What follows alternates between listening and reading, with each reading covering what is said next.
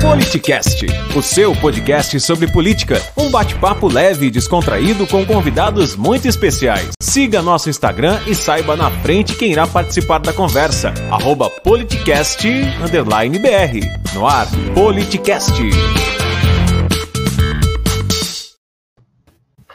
Bom, hoje nós estamos aqui com a Maria Clara, ela é diretora de Direitos Humanos da Uni, é militante do movimento Rua Juventude Anticapitalista, é bacharel em gestão pública pela Universidade Federal do Rio de Janeiro, estudante de direito da Universidade Veiga de Almeida. Com alegria que a gente vai conversar contigo hoje nessa nesse final de tarde aqui, viu, Maria Clara? Obrigado por aceitar o nosso convite. Oi, oi, galera do Politicast. Obrigada, Marcelo, aí pelo convite feliz de estar aqui. É, espero que a gente possa trocar aí alguns pitacos sobre o que está acontecendo na política nacional. E, enfim, muito obrigada mesmo pelo convite. Muito importante que a gente tenha espaços como esse, tanto debatendo quanto também trazendo notícias, né? Discutindo temas quentes aí da conjuntura, sempre bem rico, potente. E mais uma vez, muito obrigada. Maravilha, seja bem-vinda. É, vamos começar falando de um tema que está bem nas discussões, nas redes sociais, que é a questão do Maurício do vôlei, né? É, o Minas, é, o time onde ele jogava, deu a chance dele se retratar, que ele teria criticado aquela questão é, do, do, beijo do filho do Superman. É, e aí ele, ao invés de se retratar, ele parece ter insistido na opinião homofóbica em relação a, a essa história em quadrinhos, dizendo que aquilo não é só uma história em quadrinhos, não é só um desenho, o que está por trás disso é muito pior, né? É, nas palavras dele. É como que você vê isso aí como é, ligada a, aos direitos humanos da Uni, essa questão da, da homofobia? Qual, o que, que você tem para falar com a gente sobre sobre esse tema, Maria Clara? Sim, não, olha, rodou aí na, na Twitter, né, nas, nas redes da juventude, a galera até é, fazendo uma brincadeira com isso, dizendo que é, o cara foi se meter com né, uma história em quadrinhos e acabou perdendo emprego, enfim. Então, é, é uma brincadeira, mas acho que esse assunto ele é muito sério, né? Acho que quando a gente fala sobre homofobia, a gente está falando sobre vidas, a gente está falando sobre é, mais do que pessoas terem seu direito a amar negado, elas está falando sobre vidas que são tiradas em um Brasil, inclusive, que é um Brasil é, que está aí no ranking dos que mais matam pessoas LGBTs, dos que mais reproduzem homofobia aí, é, se a gente olha, inclusive, comparando a nível internacional, né? Então, acho que esse é um assunto muito sério. Acho que coisas como, como essa, né? Como essa declaração do Maurício do vôlei, infelizmente, são recorrentes aí mas quando elas se agudizam, seja numa demonstração mais pública e mais ofensiva, né? Que uma coisa é quando a gente sabe que acontece muito nos bastidores uma, um pitaco, uma fofoca, uma coisa maldita, mas quando isso se materializa ali numa postagem pública e principalmente quando depois dessa postagem, né, há um conjunto de retaliações dos movimentos, e não só dos movimentos, mas também de próprios companheiros de equipe, né, do Maurício, que se posicionaram aí, é, de outros jogadores também, inclusive as meninas, né, da seleção feminina de vôlei também, várias se posicionaram em relação a isso.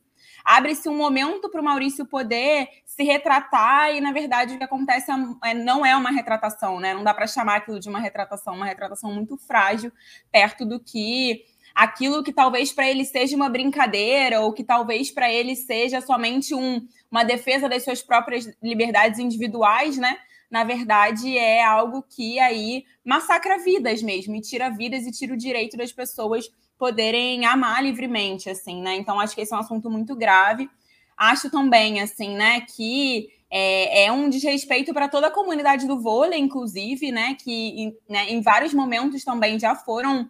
Acho que a gente, se a gente olha para trás aí no tempo recente, vê, por exemplo, o que aconteceu com a Carol, né? É, que é a jogadora de vôlei de praia, que declarou aí, né? Falou fora Bolsonaro durante uma, uma partida de vôlei ela foi punida, ela foi perseguida, né? Tiraram o direito dela ali, inclusive, de continuar jogando no clube que ela jogava. De fato, foi uma, é, enfim, uma perseguição que ela sofreu ali. E aí, quando a gente olha para o, né, o quanto que é, se moveram para e contra a Carol, para perseguir a Carol, quando a gente olha para o que está acontecendo com o Maurício, os mesmos que perseguiram a Carol estão legitimando o que o Maurício fez, né? Os filhos do Bolsonaro aí já se posicionaram, o próprio presidente já se posicionou. Então é de fato muito grave e ver isso se reproduzindo nas diversas escalas da nossa sociedade é muito duro, né? Seja no esporte, que é algo que atinge aí jovens, que atinge gerações e gerações que acompanham o esporte, que acompanham o vôlei brasileiro, mas também vendo isso se reproduzir nos mais altos escalões da política do nosso país, assim, né? Então é muito duro. Perfeito. Eu, eu, eu, é, com relação a isso, você acha que esse pensamento é, homofóbico, preconceituoso, que tenta segregar, já era um pensamento que estava na cultura da sociedade brasileira e, de alguma maneira, aflorou no governo Bolsonaro quando tem um líder que se manifesta em relação a tu, todas essas questões de, de preconceito? Uh, uh, ou você acha que é algo novo no Brasil?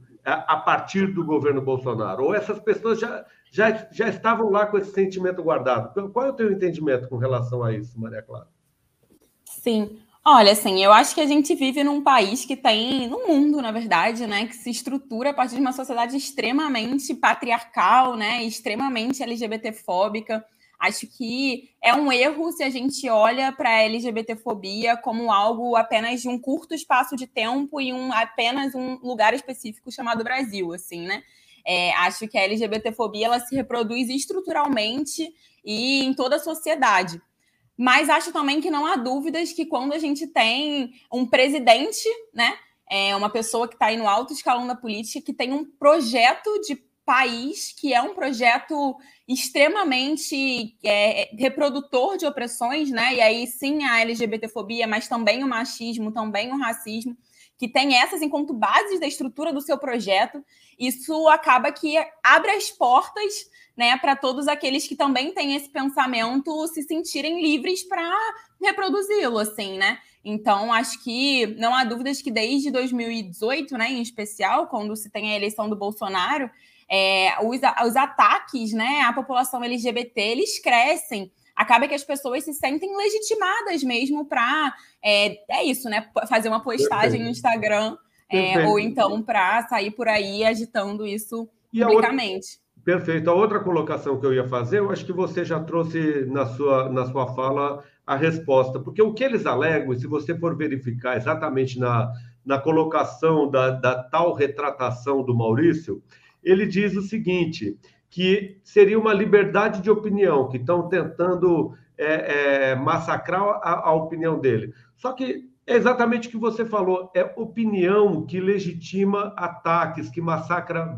que massacram vidas. Esse tipo de opinião não pode ser permitida, no meu entendimento, né? Quando você motiva com que as pessoas é, possam agir com ódio, né? É, hoje mesmo discutindo com uma pessoa, onde a pessoa veio com essa, com essa ideia, que ele teria que ter liberdade de opinião, sendo que a opinião é diferente do, do, do que a massa. E eu disse assim: olha, talvez o holocausto, o holocausto tenha começado motivado pelo ódio, não é? A gente não pode permitir que nada que seja motivado pelo ódio, porque as pessoas são diferentes, ou, ou pelo tom de pele, ou pelo, pela orientação sexual, ou pelo, por serem judeus, seja o que for, nada que venha de opinião que motive esse ódio, a gente pode estar concordando e, e, e dando espaço para que essas coisas cresçam. Acho Sem que você dúvida. trouxe essa resposta já, né, Maria Clara, na tua fala. Acaba que a galera se mascara atrás de uma falsa liberdade individual, né? É, porque pensar o que quiser, é claro que as pessoas poderem, elas podem, né? Agora é entender o quanto que esse pensamento atinge o outro e o quanto que esse pensamento em especial se reproduz na estrutura da sociedade, né? E quanto que isso prejudica e ataca vidas aí. Eu acho que é essa chave aí que a galera acaba se escondendo atrás do debate da liberdade individual, mas que na verdade a gente está falando de uma sociedade, né? Que é coletiva e que, enfim, Perfeito. todo mundo precisa Olha, ser respeitado. O pessoal está me passando aqui que ao mesmo tempo que a gente tem essas figuras, a gente tem um padre Luizinho. O padre Luizinho, Maria Clara, ele é lá do sertão de Pernambuco. Ele fez um desabafo falando que a gente tem sido governado por uma corja que está sangrando o país. e alguém postou no Instagram e aqui ganhou o Brasil. Circulou, ganhou as redes sociais, e nós, nós conversamos com ele ontem, anteontem. E, ao mesmo tempo que a gente tem opiniões como a do Maurício, a gente tem como a dele. E o pessoal vai passar o vídeo para quem nos acompanha por áudio também poder ouvir. Um minutinho para você depois comentar e a gente encerrar esse assunto. No ar, Politicast. A igreja, hoje, para ter uma igreja com identidade realmente, ela tem que ter cheiro de gente, cheiro do trabalhador rural que não tem onde plantar, cheiro das prostitutas, dos homossexuais, dos que não têm terra, dos que não têm teto. A igreja, hoje, mais do que nunca, elas têm, têm que estar ao lado desse povo. Então, chegam as figuras que nós sabemos muito bem que não têm nada, é, é, é de, de, que não entende praticamente nada do que é uma igreja realmente a serviço do povo e começa a fazer ligações com, é, é, querendo se apropriar de uma, de uma instituição como a igreja que, mesmo no decorrer dos momentos mais difíceis dela, da igreja, tivemos como padroado, tivemos como a, a, a Santa Inquisição, é, a Idade Média, mas a igreja sempre tiveram profetas, homens que não deixaram cair a mensagem de Jesus Cristo. O seu podcast sobre política, arroba politicast_br. E aí? Muito bom, muito bom. Moradia do bem, né? Você vê que ele diz que a igreja tem que estar ao lado das pessoas, do trabalhador rural, dos homossexuais. É, é uma postura bastante diferenciada, né, Maria Clara? Totalmente, totalmente. O pastor Henrique Vieira que sempre fala, né, que Deus e ódio são duas coisas que não combinam. Não faz sentido você ter. Eu não, não sou da igreja, né? Então tô aqui também falando de algo que eu não tenho tanta propriedade. Mas tem uma coisa que eu aprendi com aqueles que a mim, ao meu redor, né, são da igreja e constroem a igreja, inclusive disputam a igreja, é que a fé e que né, Deus é amor, é, é, é respeito, né? Então você você usar da igreja, né, é, para é, avançar aí em é isso, ódio, em machismo, em racismo, em desrespeito ao outro é algo que não faz sentido, né? Aquela máxima do a igreja ela não pode ser armada, né? A igreja ela é amada, então eu acho que é, Deus é isso, né? Então, sem dúvida, ouvir aí, né? Pastores e padres que conseguem fazer essa disputa do que deve ser a igreja hoje, entendendo que é, isso está em disputa na nossa sociedade hoje, é bem legal de ouvir, assim, de assistir. Maravilha. Nós estaremos aqui com o pastor Henrique Vieira na semana que ah, vem. Ah, legal, vou assistir. Uma conversa boa. É, Maria Clara, você é muito ligada aos temas da educação, até por conta da, da diretoria que você ocupa na Uni. É, eu queria ouvir um pouco sobre essa questão das vol, da volta às aulas, como é que você está encarando, como é que está, o que, o que, que a Uni tem se posicionado de que maneira? Sim. Olha, assim, sem dúvidas, a pandemia, apesar da gente fazer um, uma avaliação, né, de que ela não é um, um, fecho de, de sol e um dia nublado, né, de que era algo que já estava aí anunciado que ia acontecer por aqueles que estudam o meio ambiente, né, que se propõem a fazer uma disputa aí mais geral é, em relação né, à globalização, etc., ao avanço do capitalismo predatório.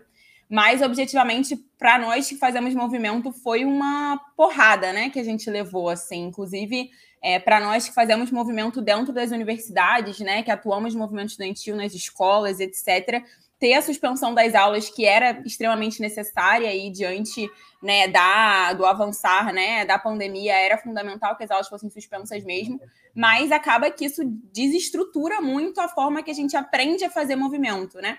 Então, acho que de lá para cá o movimento estudantil, sem dúvida, teve que se reinventar e, na minha opinião, conseguiu aí resistir, né? Então, foram muitas as mobilizações que a gente teve é, desde o início da pandemia de enfrentamento aos cortes orçamentários, né? Em defesa das cotas raciais. É, agora mesmo está tendo uma grande mobilização em defesa das bolsas do PIBID, da residência pedagógica, que estão sofrendo com os cortes orçamentários na ciência. E eu estou falando tudo isso porque é, acho que o debate de volta às aulas ele está diretamente ligado também com o debate sobre a força do movimento estudantil, né? Acho que para a gente debater o retorno às aulas, que é eminente agora, né? Acho que com o avançar da vacinação, com o avançar das condições sanitárias, acaba que já está batendo na porta, inclusive várias escolas, né, da educação pública já retornaram, várias universidades particulares já retornaram e várias universidades públicas agora estão né, é, construindo seus planos de retorno, mas na nossa avaliação, né, na avaliação da União Nacional dos Estudantes, esse retorno ele precisa passar sim por uma avaliação é, sanitária, né, das condições aí da montada da vacinação, etc., mas principalmente por condições estruturais da universidade, por condições pedagógicas, entendendo o quanto que esses estudantes foram afetados ao longo desses quase dois anos aí pelo ensino remoto, né, pela fragilidade que foi o ensino remoto, precisa passar por condições aí de permanência estudantil, então precisam ser fortalecidas, né, as políticas de permanência estudantil e precisam centralmente também para ter tudo isso precisa ter orçamento, né, precisa ter dinheiro. É, então também e a gente sabe que não vai ter dinheiro em um governo que não quer que as universidades sejam do povo, né, que quer que as universidades sejam das elites. Então além, a gente além dessa questão além da questão orçamentária, tem toda uma narrativa construída, parece que contrária às universidades, né? Como se as universidades federais não fossem um ambiente de ciência, de pesquisa.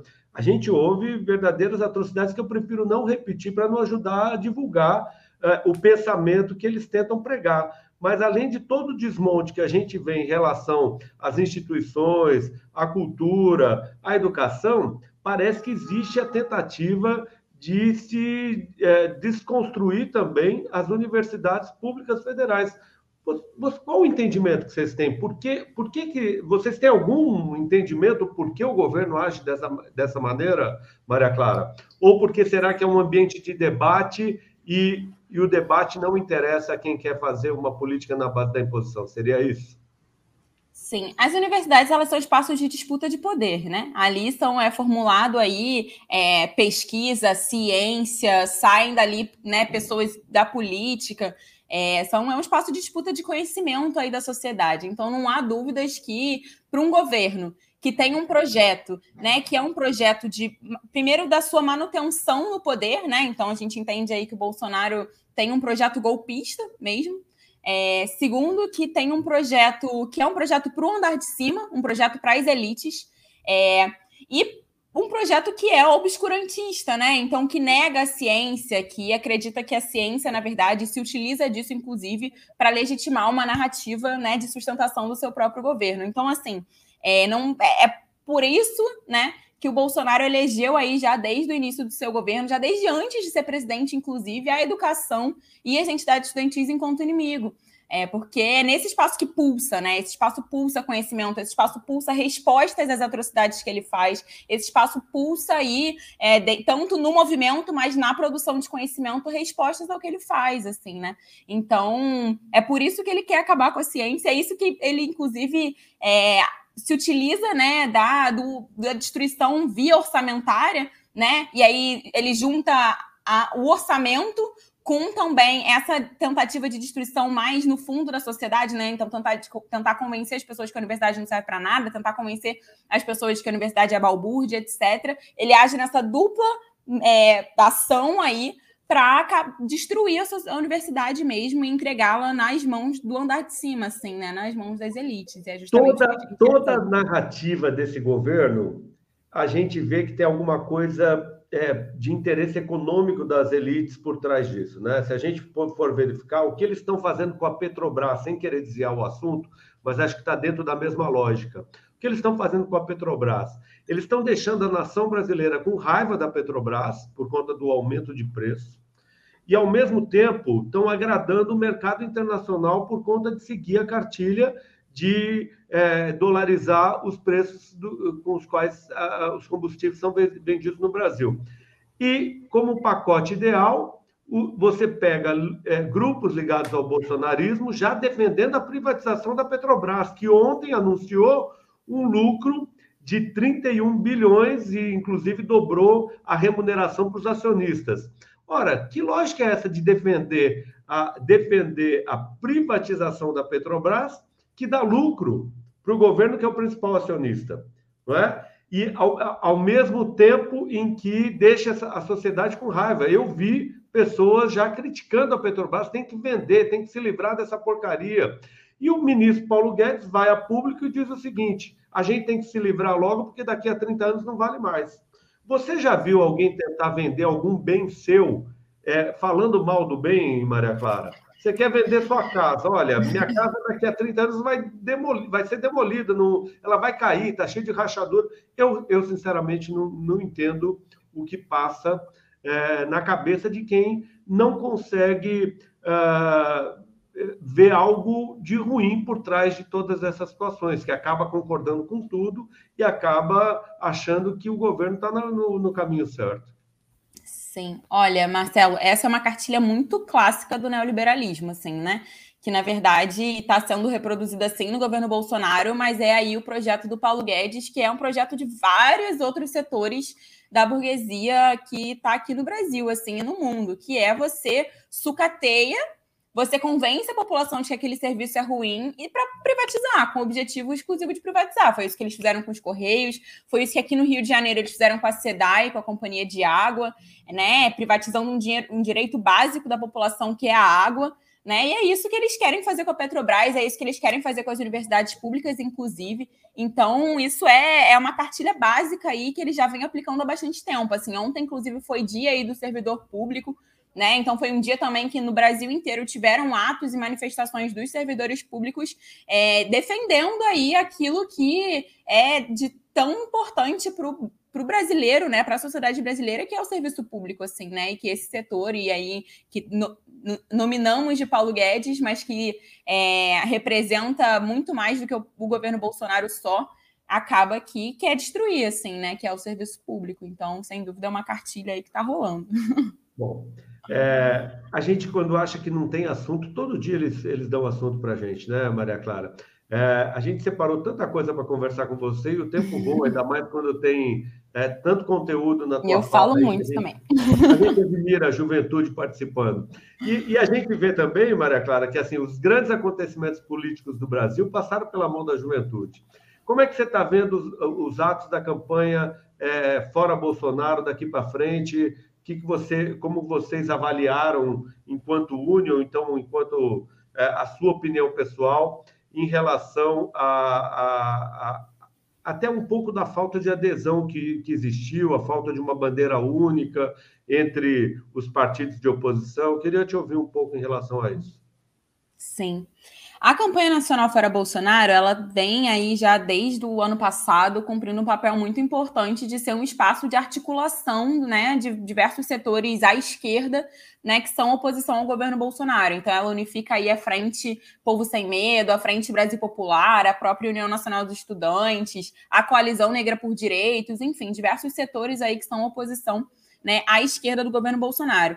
E essa campanha está sendo ponta de lança aí, né, da convocatória dos atos né? Tanto das ações antes da gente retomar as ruas, né? Então, das ações online, etc., é, e das ações descentralizadas que aconteceram também é, nacionalmente desde o ano passado.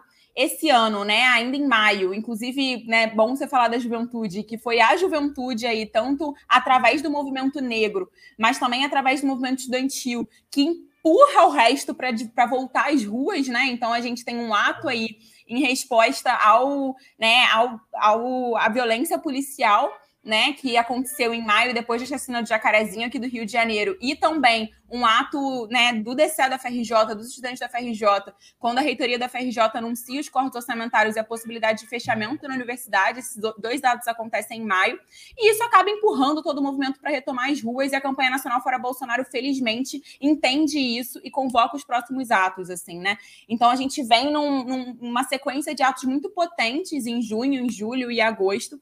É, fazemos uma avaliação que sim, acho que chega um momento de exaustão também, né, dessa, dessa população população que está indo às ruas, que está indignada, mas acaba que tem dúvidas, né, se é através daquele dessa movimentação que vai ter algum tipo de mudança, né? Acaba que quando a gente não, né, estamos indo para ato, fazendo um ato e o impeachment não avança e nananã, e acaba que a galera vai ficando um pouco mais desiludida, mas acho que a gente tem uma tarefa aí mesmo, acho que os movimentos de juventude, a UNE, a campanha nacional fora Bolsonaro tem uma tarefa de fazer o próximo ato aí que está sendo convocado para o dia 20 de novembro, inclusive numa tentativa de ampliação aí de diálogo com esses setores que foram vanguarda das mobilizações, que é o movimento negro, né?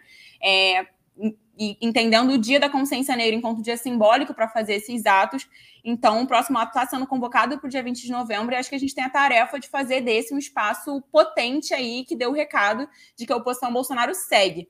Acho que em relação ao tema, né, é, da dificuldade ali da esquerda de conseguir, não só da esquerda, né, mas a oposição como um todo, conseguir ter uma palavra de ordem única, acho que é um desafio que a gente tem mesmo, né? Acaba que muitos setores ainda estão muito girados para um debate, já estão, na verdade, né? Ainda não, é muito girados para um debate eleitoral e acaba que isso prejudica mesmo porque, na nossa opinião, era o momento, na nossa, enquanto, né, falando aqui enquanto movimento Rua Juventude Anticapitalista, era o momento de todos aqueles que são contra o Bolsonaro fazerem um ato juntos, de todos os espectros políticos diferentes, fazerem um ato juntos e encherem as ruas aí para pressionar para tornar possível a abertura do impeachment, do Lira sair em cima aí do, dos pedidos de impeachment ainda esse ano, assim, né? Isso não está se apresentando como possível, a gente segue pressionando para isso acontecer, mas enquanto isso também é nossa tarefa seguir aí fazendo nossa oposição, como a gente já veio fazendo à esquerda, então 20 de novembro vai ser isso, esperamos que seja, já faça aí o convite para todo mundo que estiver assistindo.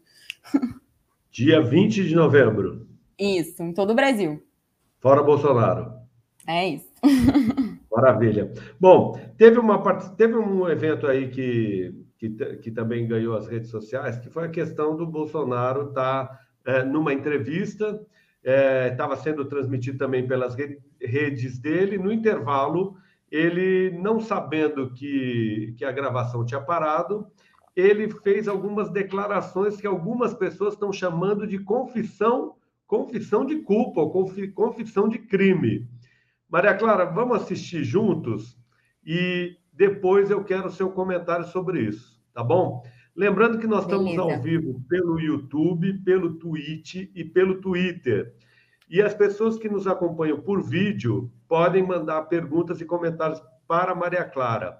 E quem nos acompanha por áudio, Spotify, Castbox, Google Podcasts ou Azure, pode é, comentar uh, que a gente lê só no episódio seguinte. Então vamos ver o vídeo onde ele faz essa tal declaração de culpa ou declaração de crime.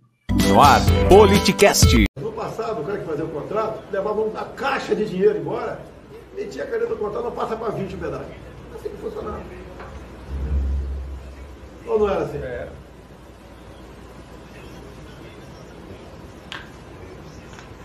Pedágio de moto no Paraná, nove reais. Agora, o que eu apanho por causa disso?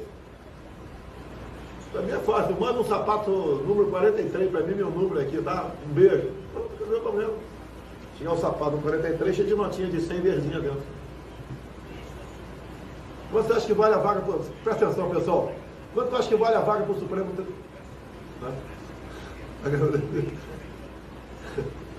Tá, tá aqui na. Então é isso daí, isso é o Brasil. Te apanha pra cacete, pô, o tempo todo. E tem gente que não dá valor. O seu podcast sobre política.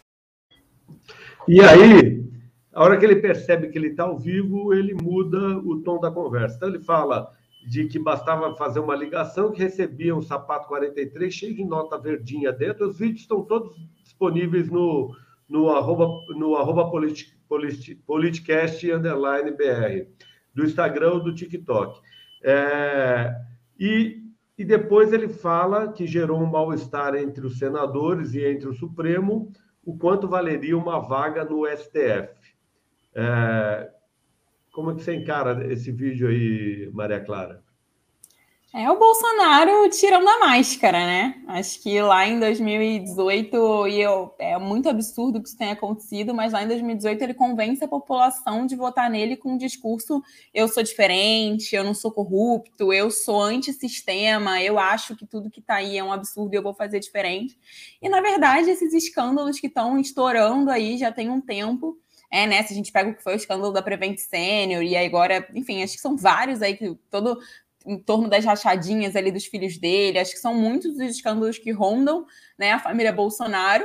Na verdade, a gente vê que ele é muito mais do mesmo, né? Que ele é o próprio sistema, inclusive, que ele é um governo que sim, né, se esconde ali atrás da máscara do é, obscurantismo, né? Da guerra à ciência, etc. Mas tudo isso para fazer para ser corrupto, né? Acho que o escândalo da Prevent Senior ele é muito ilustrativo nesse sentido, né? A gente estava ali, ah, é negacionismo, é negacionismo, né? Quando a gente vê a corrupção também, assim, né? Então é Mas muito duro ver isso. a Prevent Senior é algo surreal, né? Surreal, é, é surreal. experimento com vidas humanas, é algo que, se restando comprovado, que parece que é o encaminhamento que está é, existindo nesse sentido, é algo comparado a Joseph Mengele, né, do nazismo mesmo, algo muito sério. É, é fazer verdadeiros experimentos com, a vida, com vidas humanas. E o principal, é, a diretoria ligada ao tal gabinete paralelo, com algumas pessoas que têm ligação com o governo federal, fazendo uma tal pesquisa que não era intitulada oficialmente como pesquisa, mas com resultado encomendado. O resultado seria: olha, tem que dizer que é, é, é, o kit Covid com cloroquina e vermectina, que é bom para tratar piolho, tem, piolho, tem várias indicações, é bom para é, curar a Covid. Lamentável essa situação. É, Maria Clara, como último vídeo que o pessoal separou, foi a questão do humorista André Marinho, na Jovem Pan, que é a emissora, acho que predileta do governo, do, do presidente. Mesmo assim, ele não suportou a pergunta. Eu achei uma pergunta, uma colocação bem inteligente do humorista, porque o humorista atribui à esquerda a, as práticas do governo Bolsonaro e dos filhos, que é a, a questão da rachadinha que você colocou agora há pouco. E uh, e aí o presidente entendendo que mesmo ele dizendo que era a prática da esquerda, na verdade eram as suas próprias práticas. Vestiu a carapuça, não aguentou e levantou da, da entrevista. Vamos ver para finalizar e, é, é, é, os vídeos de hoje. No ar, Politicast.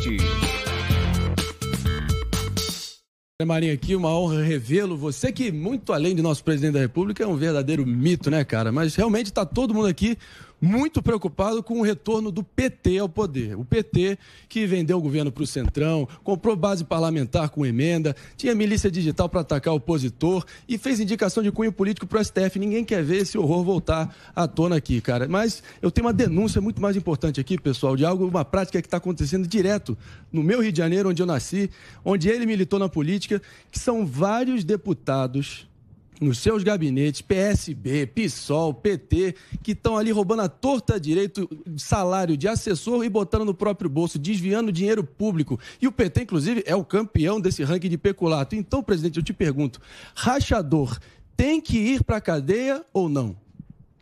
Ô Marinho, você sabe que eu sou presidente da República? Bom, e a partir daí ele levantou, discutiu e foi embora da entrevista. Eu te pergunto, Maria Clara, rachador tem que ir para cadeia?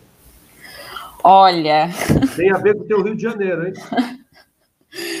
Eu acho que esses crimes precisam ser punidos. Não é possível, entendeu? Que a gente tenha que viver e achar razoável. É, é muito absurdo. Um vídeo desse é muito absurdo. Acho engraçado quando ele fala, né? Comprar um centrão, indicar, indicação política para STF e tal. Bolsonaro com uma carinha ali de ah, é muito absurdo ver uma coisa dessa, gente. É aqui, inclusive, Rio de Janeiro é a terra, né, que esse cara vem, mas que, que não só ele, né, muitos outros vêm aí e seguem reproduzindo essa política que é uma política corrupta, que é uma política que só quer lucrar aí com a vida da população, é um absurdo. Inclusive, inclusive o Padre Luizinho lembrou no bate-papo de ontem que o Bolsonaro foi batizado é, é, pelo pastor Everaldo, que também é carioca, né, e foi preso também, não é isso? Sim, não, aqui tá uma terra de, de, Mas é isso, né? O Rio de Janeiro, e aí que vou também cumprir o papel de carioca, ele tem o que é do que tem sai de melhor e o que sai de pior, assim, né? A gente tem é que. Verdade, é verdade. Como em todo lugar, né? É. Outro, dia, outro dia, conversando com o Leonel, que é do Rio de Janeiro, ele me falou, ele, ele falou assim, porque o Bolsonaro é paulista. Eu falei, olha que a política dele foi toda criada no Rio de Janeiro, né? Mas, enfim, aí é só uma brincadeira entre paulistas e cariocas. Sim, aqui é o purgatório da beleza e do caos. Hein? Aqui é o purgatório da beleza e do caos. maravilha. Maria Clara, é muito bom conversar contigo. Conversa passa voando, é, já previa isso. E a gente está chegando no nosso, no, no, no nosso tempo final. E a gente tem aquele bate-rebate que é, são perguntas com respostas rápidas, de preferência em uma palavra. Podemos começar o bate-rebate, então, Maria Clara? Vamos tentar. Vamos lá. É... Deus. Fé. Brasil. Esperança. Família. Amor. Já foi para Dubai? Uh -uh. Viu Dória perguntando sobre isso lá no sertão da Paraíba? Ai, sim, gente. Qual a característica que você mais admira no ser humano? Acho que é a esperança num mundo melhor. E a que menos admira? Acho que o ódio. Tem alguma série ou algum filme para indicar? Olha, eu vou indicar que eu estava assistindo agora, que eu acho que é bom aí para a juventude assistir, que é essa a Sex Education, que tá bombando aí na Netflix. É uma boa série, acho que vale a pena. Um livro para indicar, Maria Clara? O meu livro preferido, que é Um Defeito de Cor, da Ana Maria Gonçalves. Um livro de mil páginas, mas que vale muito a pena de ler. Dar o peixe ou ensinar a pescar? Dividir o peixe, ensinar a pescar, acho que são todos processos aí importantes da vida. Maria Clara, você é muito jovem, eu tenho certeza que você já inspira outros jovens a participar da política, e esse é o nosso objetivo, que você é, de dar esse espaço aqui para você, para ajudar a divulgar toda essa tua coerência, tua fala, tua luta, é, para que você continue inspirando outras pessoas, não só jovens, mas também jovens, né? A, a se engajar na política, que eu acho muito importante. Uma liderança política como você, tem algum líder político que te inspire? Ai, muitos. Me inspirou muito no que foi a Marielle, me inspiro muito no que foi Angela Davis, acho que me inspiro muito nesse rol de mulheres negras aí que ocupam dia a dia né, a política brasileira. Então, aqui no Rio temos Dani Monteiro, Mônica Francisco, Talíria Petrone, acho que são muitas aí. Poderia passar horas aqui citando. Maravilha. Algum homem, alguma liderança masculina que te inspire?